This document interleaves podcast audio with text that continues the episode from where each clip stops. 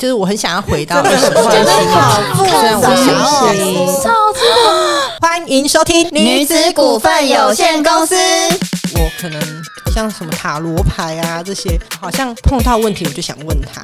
可是到现在，我会觉得问我自己。对啊，毕竟你仙姑又花了那么多钱。对啊，我我觉得在这个中间，我我想要跟大家分享说，不管你是不是上身心灵，我我我自己常用的一个呃方法叫练习内在的诚信，就像你刚才讲的觉知。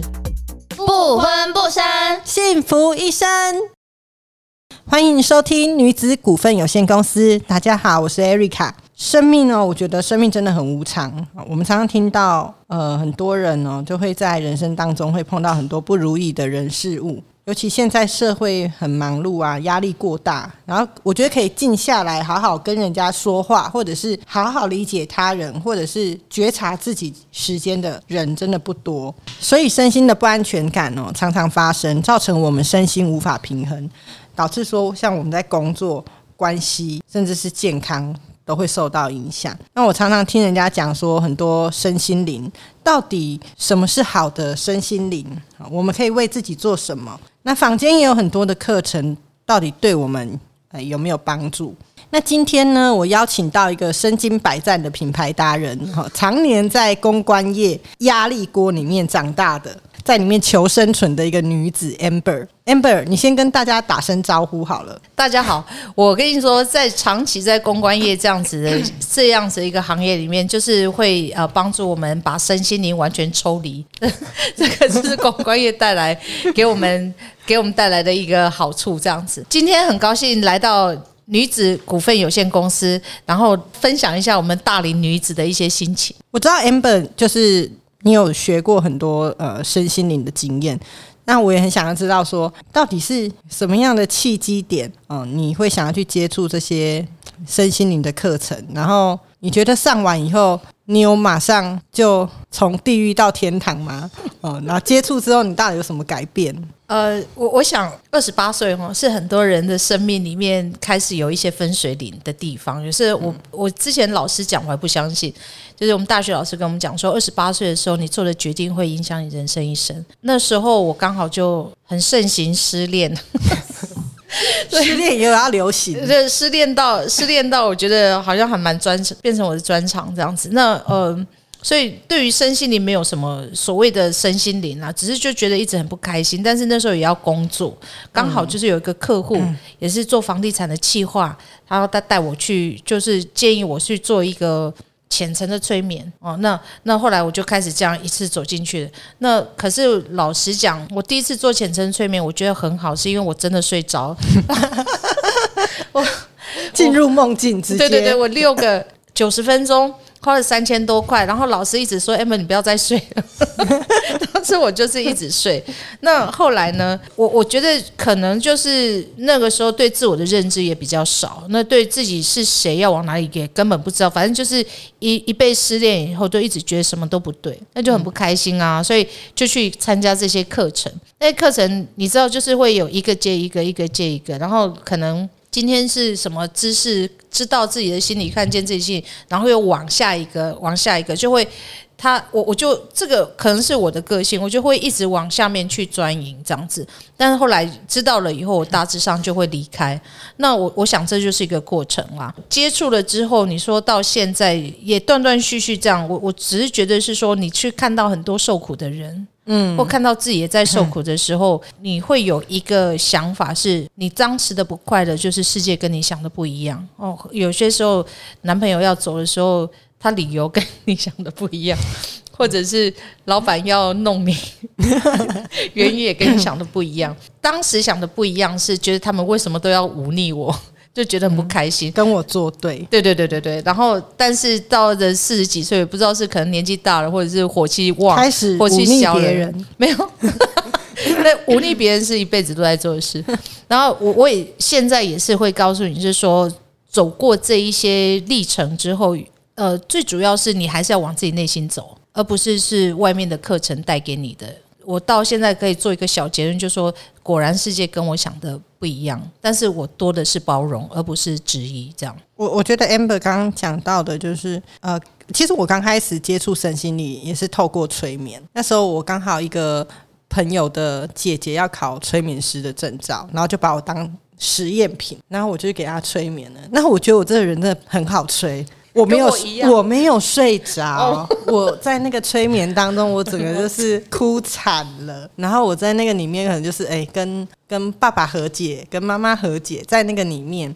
然后我又透过了催眠，呃，比如说呃，看到了自己的天赋，嗯，找到自己的天赋，然后也用催眠学了学习完催眠之后，嗯，哎，我又用这个方法去催眠我老公。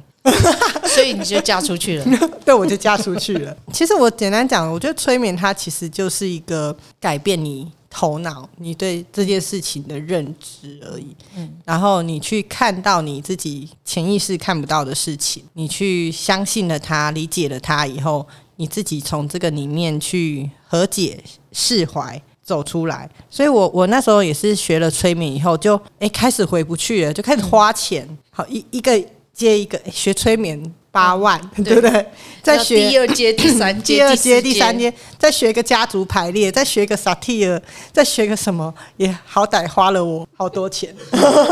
我后来就想说，花了那么多钱不当仙姑，怎么能怎么划得来呢？一定要去转向仙姑。后来发现好像仙姑也没得赚，那就算了，还是回到自己的本业好了。所以我觉得人就是这样子，就是就是我学完那么多以后，我发现说我有一样能力增强，就是觉知。我随时随地。当我有情绪起来的时候，我可能就会知道，哎，我生气了，然后，哎，我现在感觉到自卑，或者是我现在感觉到恐惧，嗯，我可以很清楚的去分辨我情绪上的那个问题。我分辨出来以后，我就会想到说，啊，那我要找一个方法解决它。但是以前还没有学的时候，可能你就会随着自己的情绪去，呃，随着自己的情绪去走。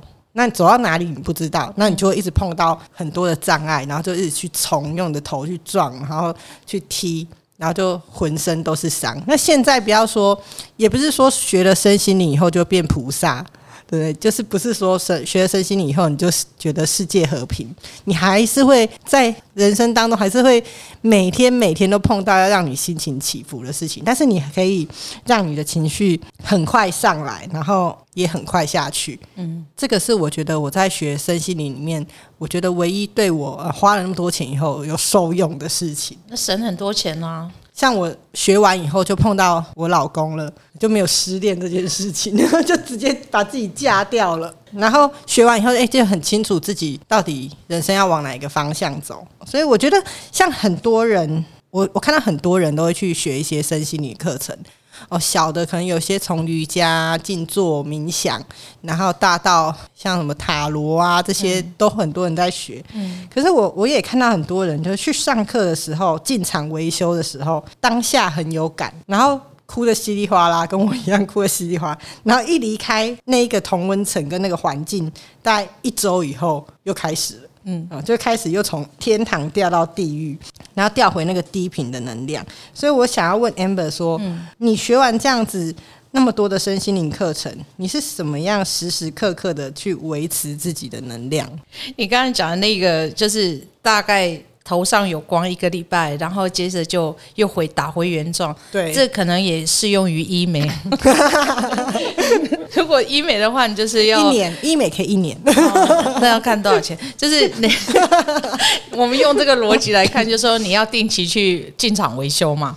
对，哦，好，这这个这个，我想是这个常有的，但是我觉得，呃，就像 Erica 刚才讲的，我们一路这样走来，其实我觉得陪伴我们自己的，就是我们想要去改变跟进化的心呐。嗯，那当然，我们也随时会去遇到一些事情，因为二十几岁遇到的大事，我们三十岁看就不是个事。对，然后三十几岁看到大认为的大事，我现在五十岁看，想什么东西我都忘了，你知道我我觉得在这个中间，我我我想要跟大家分享说，不管你是不是上。身心灵，我我我自己常用的一个呃方法叫练习内在的诚信，就像你刚才讲的觉知。那也很常，像我在跟人家做品牌的时候，我一定会问到，你知道要见就是问到见骨，问到心坎里。对那个本质是什么？哦，比方说，今天我们讲了很多做慈善或做什么，其实如果你本质是赚钱，其实你就很容易很容易走歪，或者是因为你你用很多的很多的外在来包装你自己的假面超人的概念。因为我我讲一个那时候我在练习内在诚信的时候被讲故事，就说有一个医生。哦，有一个医生已经要生主治了，他可能在心脏方面是很有很权威的，他开过无数台刀，那一台刀他开完了以后，他就要生主治。哦，那那是一个穷穷人家的孩子，因为用用职业来为家族翻身。结果呢，有一天就送来一个年轻人，年轻人就不知道为什么，就反正就是要心脏开刀。那对于他来讲，他已经开过无数台刀，所以那个是很很简单的。所以他呢，他就准备好了以后去帮他开。结果呢，应该是全身麻醉过。过后就他很顺利的开完这个刀，全身麻醉过后应该一两个小时以后他就要醒。哎，其实过两个小时他没醒，然后呢，过了半天没有醒。那个年轻人的太太就开始哭泣了，因为不知道他会变成植物人还是怎样。第一个，他们可能会去怪罪医生说，呃，你是不是没有做好，或者是你有什么医疗的疏失？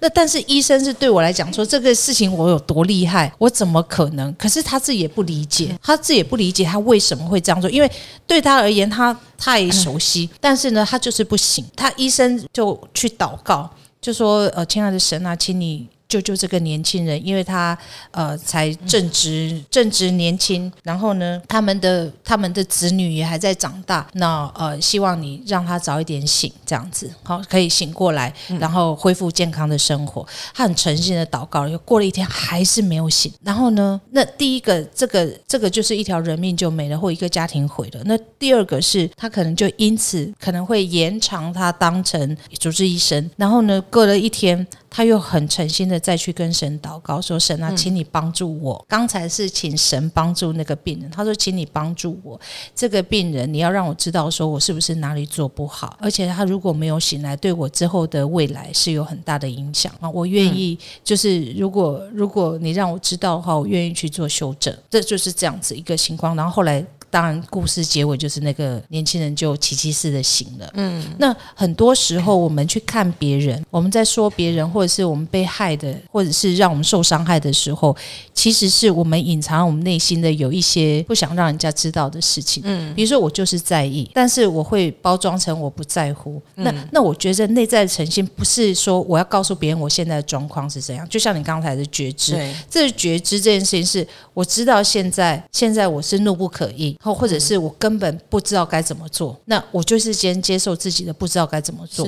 而不是要为了要掩护这些我不想让人家知道的事情，然后去做了一些莫名其妙的事，或者是说我是为我男朋友好，然后呢我去把去他的工作那边，然后告诉他们的长官我男朋友做了什么事，那那个其实是我要控制他嘛。可是很多时候我们因为用了一很多很多理由骗自己，就催眠自己，好像觉得我这个行为是有正当性的，或者是我这个行为是为你好的。做父母也是一样，那其实内在层内。在成绩就是父母，你要回到，就是说，我很怕我小孩子现在成绩不如人，人家会说我不够好。对对。那其实不是问题，不在小孩子，问题在自己。所以刚才那个医生就说，医生的情况也是一样，你能祷告，你只能为自己祷告。好，那你你真的很诚实告诉他说，我是真的很担心我的未来，请你帮助我。我我觉得这件事情才会有力量。像你，我我回应刚才讲的觉知，就是像我们讲的正念。真的，如果我们可以可以认知到我们的我们现在的情绪或状况的话，它可以让我们在。很多呃反应上面，就是直觉反应上面会做一个刹车，哦，不要伤害别人，不要伤害自己。我觉得这个这个呢，就很像我们看那个一代宗师，那章子怡不是说他见天地。见众生，见自己，最后他没见了自己。嗯，我觉得我们应该要先见自己，所以这个内在诚信就是见自己。我觉得我是不是已经有仙姑的感觉？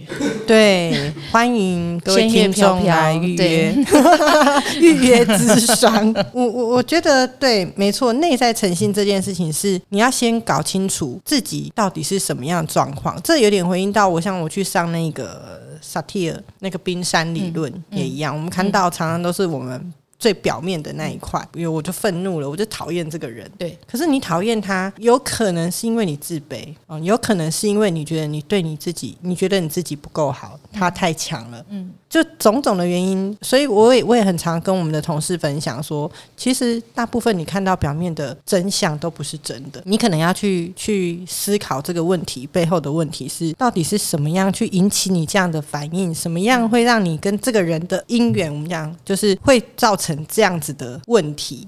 你为什么会跟他吵架？为什么你会跟他恋爱？为什么你会跟他呃这么好？这种种原因都是就是说冰山底下的一个一个被呃隐藏的，被隐藏的一个角落，所以他真的要挖出来，你才有办法。我讲很有很有效益的去看到自己的问题，然后好好的去针对自己的问题解决跟。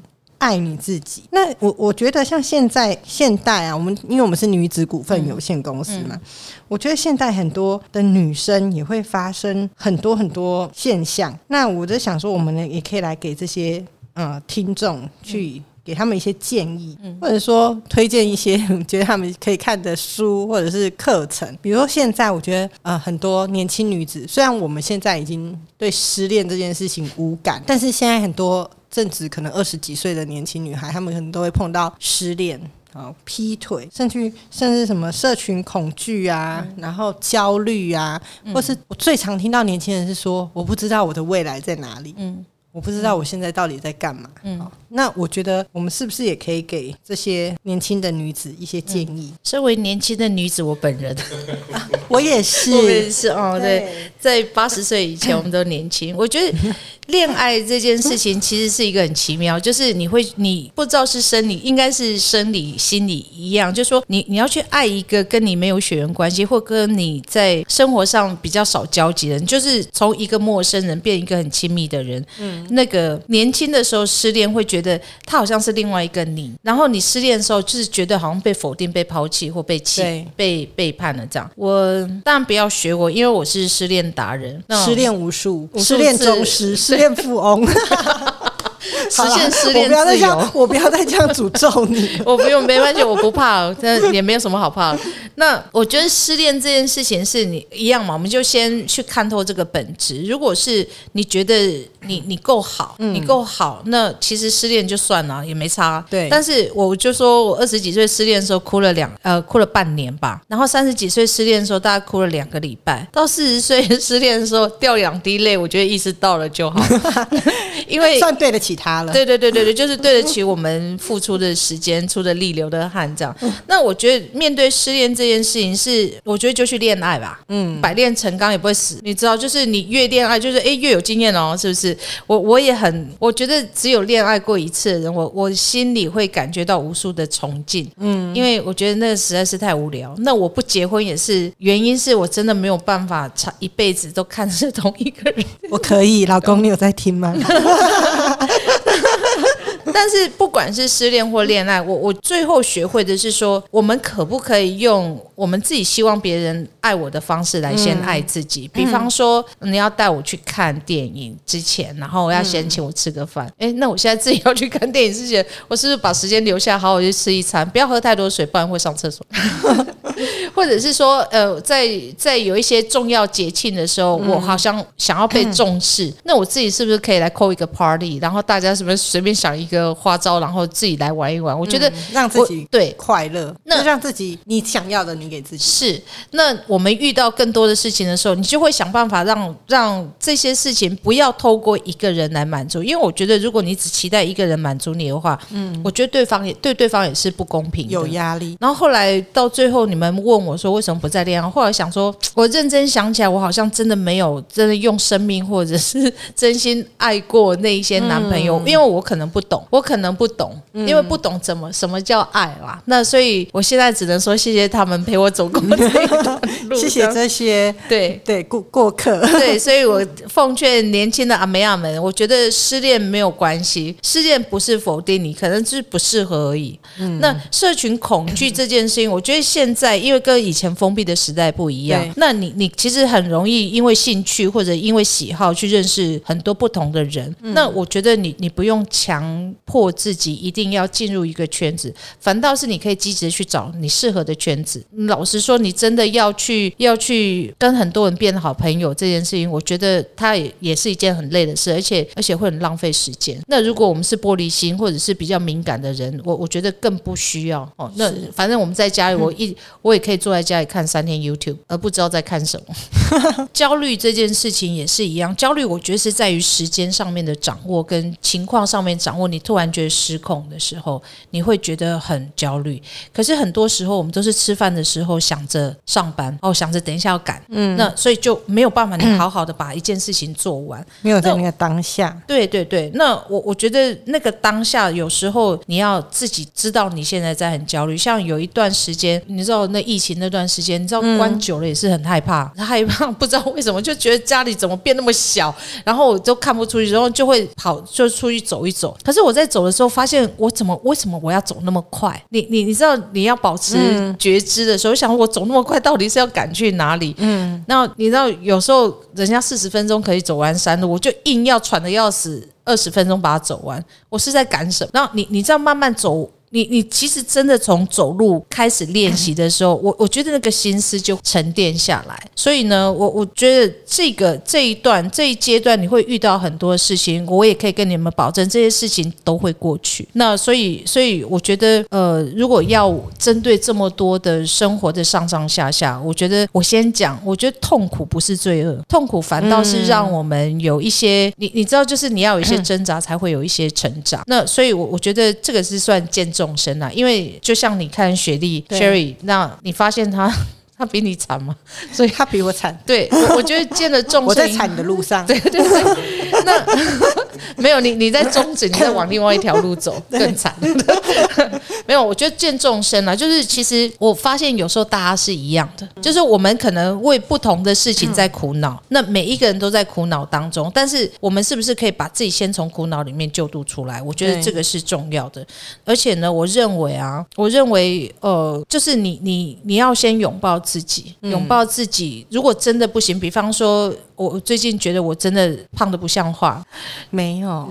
还还有更还有极限，我已经突破个人极限了。这样，那我觉得，那你就是照顾自己心情。我们刚刚讲内在的诚信嘛，就是我觉得说好，那那就那我我知道现在这个状况，我能够为我自己做什么，或者是或者就是跟自己聊天，不是说一定要接受这件事情，但是、但是你要接受现在这个事实，然后你有这个心情，那你你可以承诺自己说，那我们慢慢来。对比方说晚上不要再找我喝酒，对这，是我的内在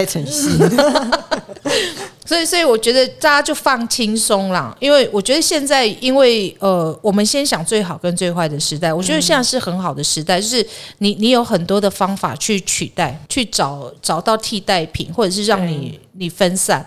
那很坏的时代也是因为太多事情让你没有办法去取舍的时候，你就会很多的焦虑。所以听一听老人言有没有？就是我们在很多的情绪里面，或很多的人际关系里面，甚至很多的个性上面，我们自己可以选择。你只要相信你不是别无选择的时候，你就是自由。是，嗯，我我我觉得刚刚 Amber 讲到那个内在诚信，就是我们谈到的觉知。嗯，可是我一直觉得这个世界上除了觉知这件事情，还有一件事情是理解，就是你你。你觉知你自己的问题，但是我觉得大多数碰到很多社会议题等等，是不能理解别人的问题。那怎么样去？我觉得不能理解别人，就会常常会造成冲突对立。嗯，那这件事情当然就一定会影响到自己的身心。嗯，所以我觉得理解这件事情是更重要。怎么样去设身处地站在别人的立场，嗯去想，然后再怎么样回来观察你自己。比如说，你可能因为客户讲了一句话，像像我有时候会碰到，哎，客户可能讲了一句话，哎，这什么东西呀、嗯什么东西什么东西啊？对啊，你你才什么东西？你全家都什么东西？没有。哎、没有，有人在听吗？我不是 Erica。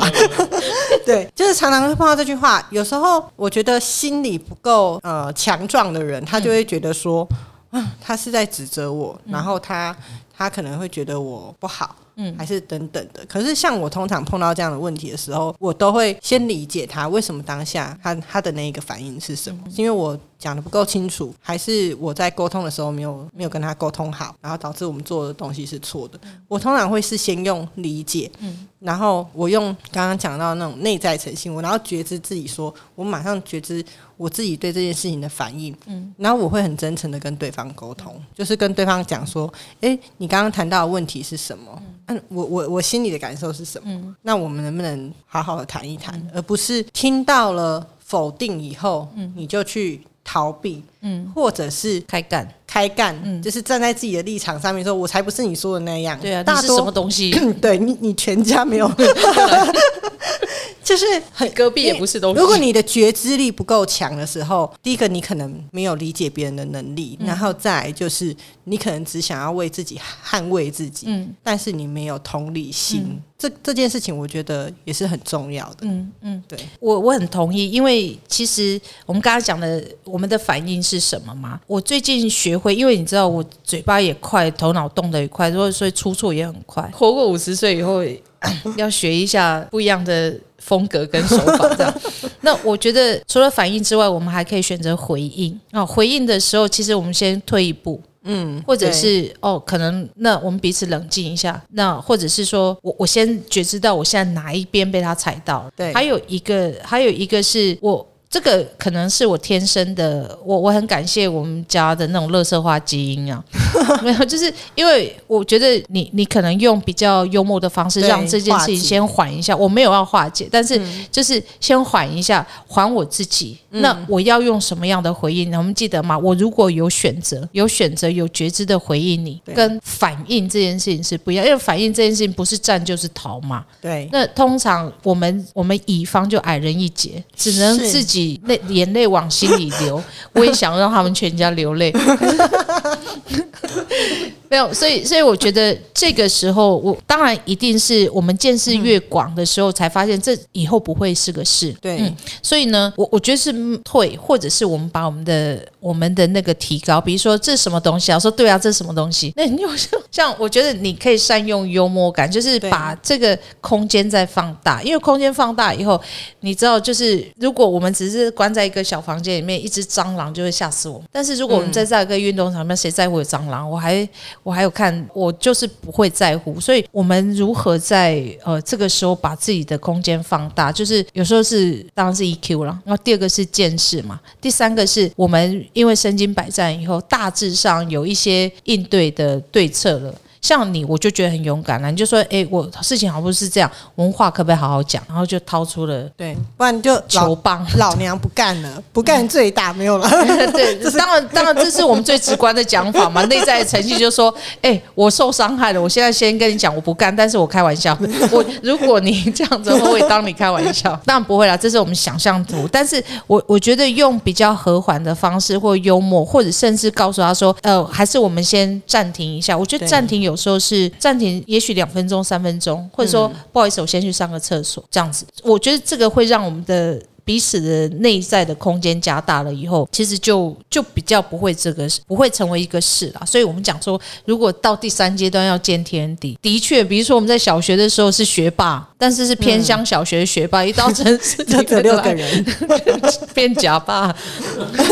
对啊，所以所以我觉得我们空间大了以后，它可能性就多。那我们就是拥抱各种可能。那但我的拥抱可能就是我觉得是幽默感，但有时候我的幽默感也是有点犀利，只是不要伤人就好了，因为我觉得我自己我自己有新的金句，就是幽默感是智慧的益处，就是你你你有智慧以后，我们才有幽默。然后心想你才什么东西？哎，没有，还是没有过去。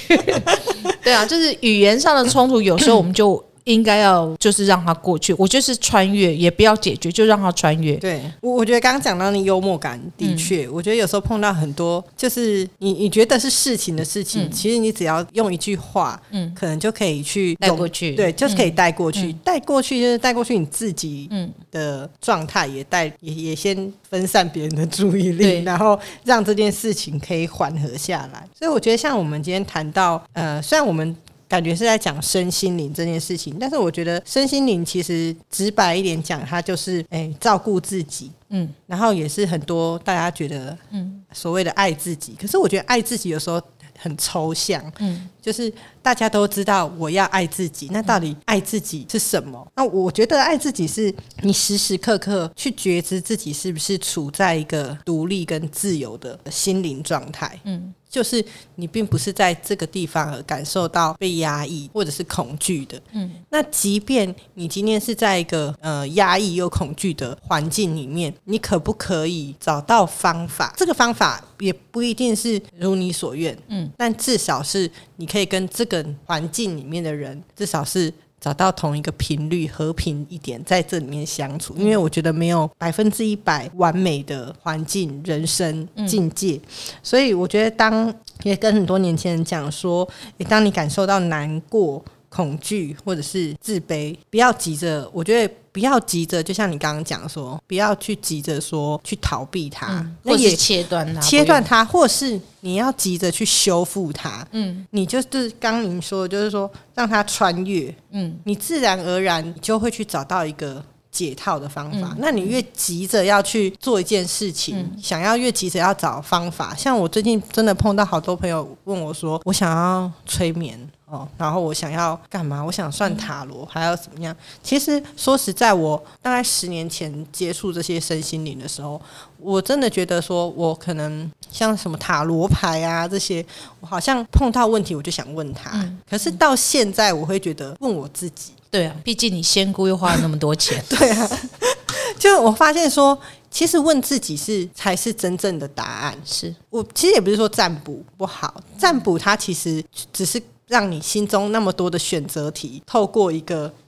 呃，透过一个物件，然后来帮证明自己，对不对？就是比如，比如就像宝贝，我们来讲宝贝这件事情，就正反嘛。哦，像我阿姨很好玩，有一次说她去找店面，她做做小吃的生意，她就去宝贝。她说：“天哪，我拔了好几个，那个土地公都说不行。”我说：“没关系，你就继续去拔，拔到说行的那一个就好了，你就可以做了。”重点是我我讲要求个心安，求个心安，就是很多人会开始玩哦宝贝，或者是抽签。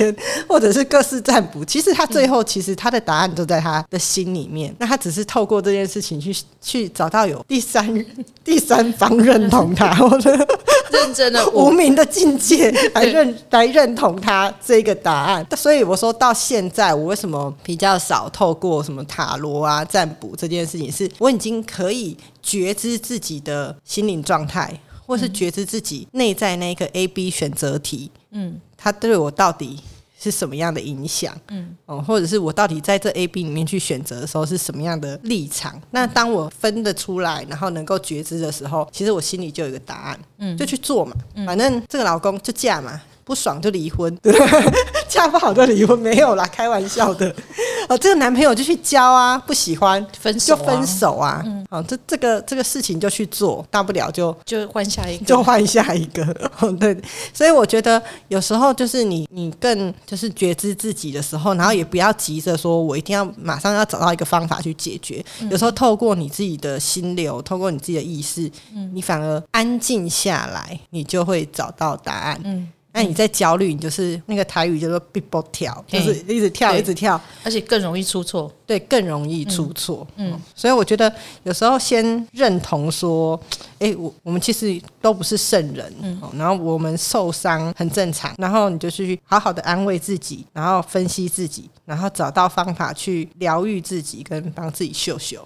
是最后身心灵，我我我觉得，因为照我这工作习惯，我那么爱下定义的人，我觉得身心灵也没有什么的，没有真的大家想的那么那么空泛或那么不具体。我觉得这就是一。一个整合啦，就是你的想法跟你的做法，还有你感受上面的一个整合。今天你真的很不喜欢，那你就要接受你很不喜欢，那就先不要做。对，那呃，我所以我觉得这个是内在跟外在整合以后，你才会是一个像你讲的进入心流这一个阶段。那常常我们就是言不及义啦，哦，或者是说言不由衷的时候，你当然会痛苦。那你的痛苦，你就会言，你只要觉知到说，现在我是我是讲的是假话，或者我言不由衷，因为有时候老板你知道，我们不可能把我们心里的 O S 全部讲出来嘛。那所以我觉得，你只要知道说身心灵这个，你你至少要两个整合吧。你心里想的跟你做的是同一件事情，或者是让你开心的你在做的是同一件事情，我觉得这个至少你就会慢慢的会相信你自己，因为因为你你就是一个小宇宙，所以我我觉得呃，这这也没这么难，只要时时关照自己，然后有空的时候跟自己聊聊天呐、或者是我觉得现在人最需要是安静，对，对的确是安静，然后是不受打扰的。那你十分钟、五分钟坐下来，什么事都不做，其实每一天养成这个习惯的时候，会是对自己一个很好的帮助。这就是我觉得在呃秦海浮沉在人生的苦海里面游上岸的一个心情，跟大家分享。那我我我刚刚有有突然想到了一个，也是一个我讲就是转念这件事情，就是说我们刚刚谈到的身心灵啊、然后觉知自己跟了解自己。透过那个心流等等，当你要到有这样子的时时刻刻很快可以觉知的时候，那是我觉得那是一种能力，嗯，它真的可能需要透过你练习，才能够换来的一种能力，嗯，但是我觉得那个能力可能是你你的心呃心态心灵是自由的，对，你才有办法。可是我觉得现在很多人真的在执念哈，他有执念，他不够自由，但是这个不够自由，有时候也不是他可以控制的。我假设，假设今天他的财务不够自由，嗯，在整个人格或者是他所处的环境，嗯，是他没有得选择的时候，嗯，我刚刚讲到就是说，那那个心流可能不是他能够立即，嗯，就能够，嗯、呃，我我好，我我想放下，我就可以放下，嗯然后就像很多很多呃女孩子可能结婚了，然后可能跟公婆或老公呃处的不好，但你可能有就是这是传统的一个、一个执念，就是说、可能因为有家庭有孩子，他就放不下了。嗯，但是他他他内心很想要自由，可是他的环境不够自由的时候，我觉得这个时候练习的不是只有觉知这件事情，就是练习他怎么去转念，嗯，怎么转念说这些人，好这些 地狱地狱来的地狱来的一定是使都者话我，不然我可能被卡车碾过。要不是他们每天折磨我的话，对啊，我觉得说，amber，你觉得对于转念这件事情，嗯你有没有什么方法？如果要我用直指核心的方式的话，我曾经曾经有一个呃德国的一个老师，他的做法我觉得很凶猛，但是我觉得很很有力。就是呃，我们那时候好像也是在一个一个新时代什么所谓的聚会，是一个名师来讲课，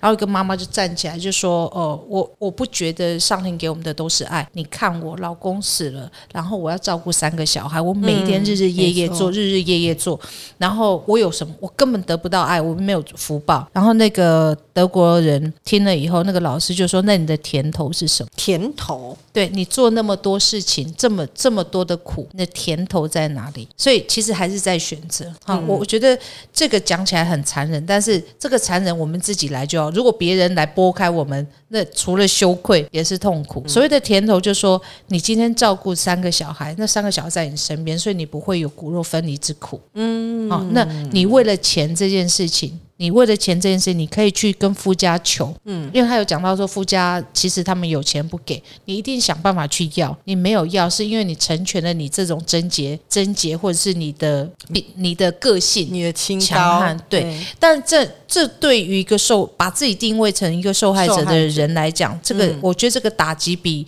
卡车碾过又倒车再碾一次还大，你知道是成肉饼。可是可是你知道这个时候我们讲内在澄清的时候，就说我我有这么多痛苦，我的甜头在哪里？像像前之前一个工作，我也是在有一段时间，我会陷入那种真空焦虑的真空，然后因为在摆荡，其实对我来讲两难的时候，就是你要一直权衡的时候很难，但是我也是会问我说，那我的甜甜头在哪里？我一直觉得说是客户不对啊，是什么下面的人不够好，没有，是我要钱，我不能没有钱。你一那定有某种原因，你你对我的甜你不能头走，你不能离开这个环对，那我们讲比较难听就是甜头嘛，嗯因为你要转念这件事情，就说其实这对你是有好处的，不是你不得不的，你也可以不要啊，对吗？你又要，对那你所以就在这边。一般人听不进去，但是你自己讲自己，我们想过的时候，就说你如果想选择这个甜头，像那一刻，我的我整个纷乱的心就停下来，说我需要钱。嗯，我今天做这个都是为了钱，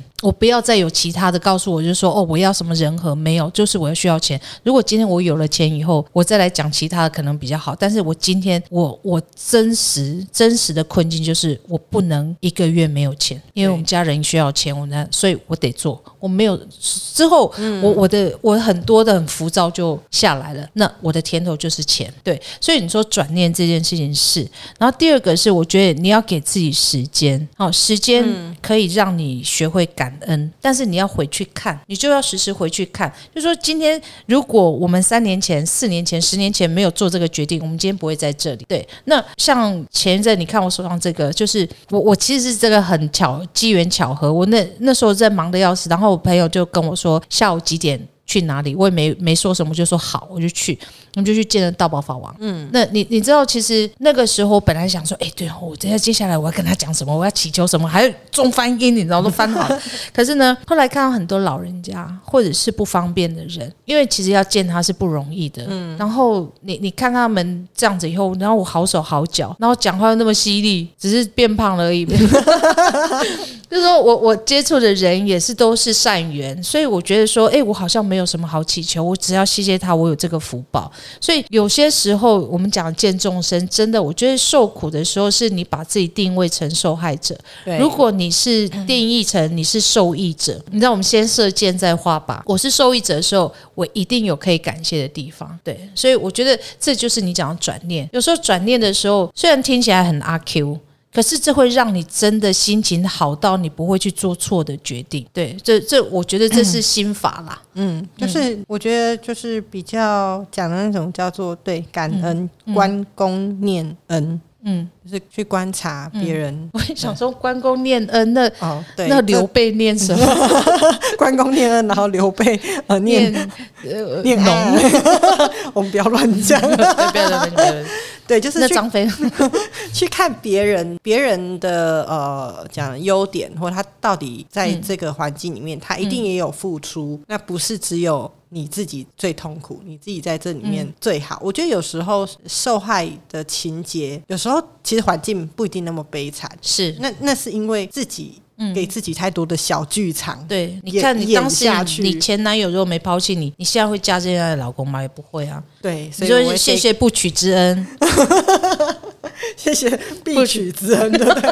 现在谢谢老公的必娶之恩，然后不之前的不娶之恩。对啊，我我觉得凡事是，我觉得好事坏事都会过去。如果你可以有一天回头去去跟人家讲述你之前的，你知道那时候一定是觉得已经惨绝人寰，天要塌下来。可是我们用很幽默的口气或自己笑自己的口气讲的话，其实我们已经过去了。对对，因为这个过去，他不他的情绪就不会留在你的身体或你的心里。嗯，然后以后遇到了其他相关类的事，我们一定更有信心，或者是更有技巧的去把它穿越。这样子，我们上次呃。